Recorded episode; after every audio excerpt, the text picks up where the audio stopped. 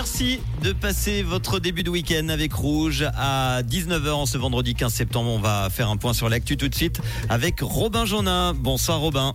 Bonsoir Manu, bonsoir à tous. Les cantons romans signent une charte sur l'égalité femmes-hommes. Elle vise à renforcer la coopération intercantonale dans ce dossier. Parmi les champs d'action envisagés, l'égalité salariale ou encore la violence domestique notamment. Le tramway lausannois avance deux ans après le lancement du chantier de ce nouveau transport public qui reliera dans un premier temps Renan au centre de Lausanne.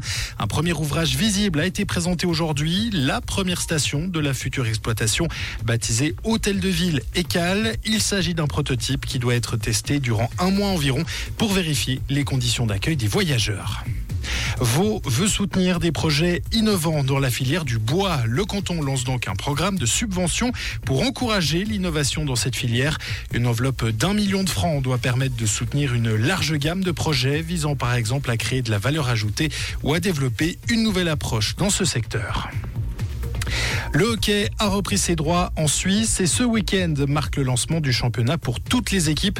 Après une rencontre inaugurale disputée mercredi et qui a vu Fribourg prendre le meilleur sur le LHC, toutes les équipes se lancent dès ce soir avec une ronde complète. Au programme justement pour le LHC ce soir, un déplacement du côté de Berne. Les Lions lausannois évolueront à domicile pour la première fois de la saison demain face à Langnau. Et la crise grandit dans le football espagnol. La quasi-totalité des championnes du monde ont exigé que d'autres têtes tombent à la fédération. Le jour même où son ex-patron, Luis Rubiales, s'est vu interdire d'approcher Jenny Hermoso, la joueuse qu'il a embrassée de force au mondial. Les changements qui ont eu lieu ne sont pas suffisants, ont jugé 21 des 23 championnes du monde dans un communiqué. Merci Robin, bonne soirée, bon week-end. Comprendre ce qui se passe en Suisse romande et dans le monde, c'est aussi sur rouge.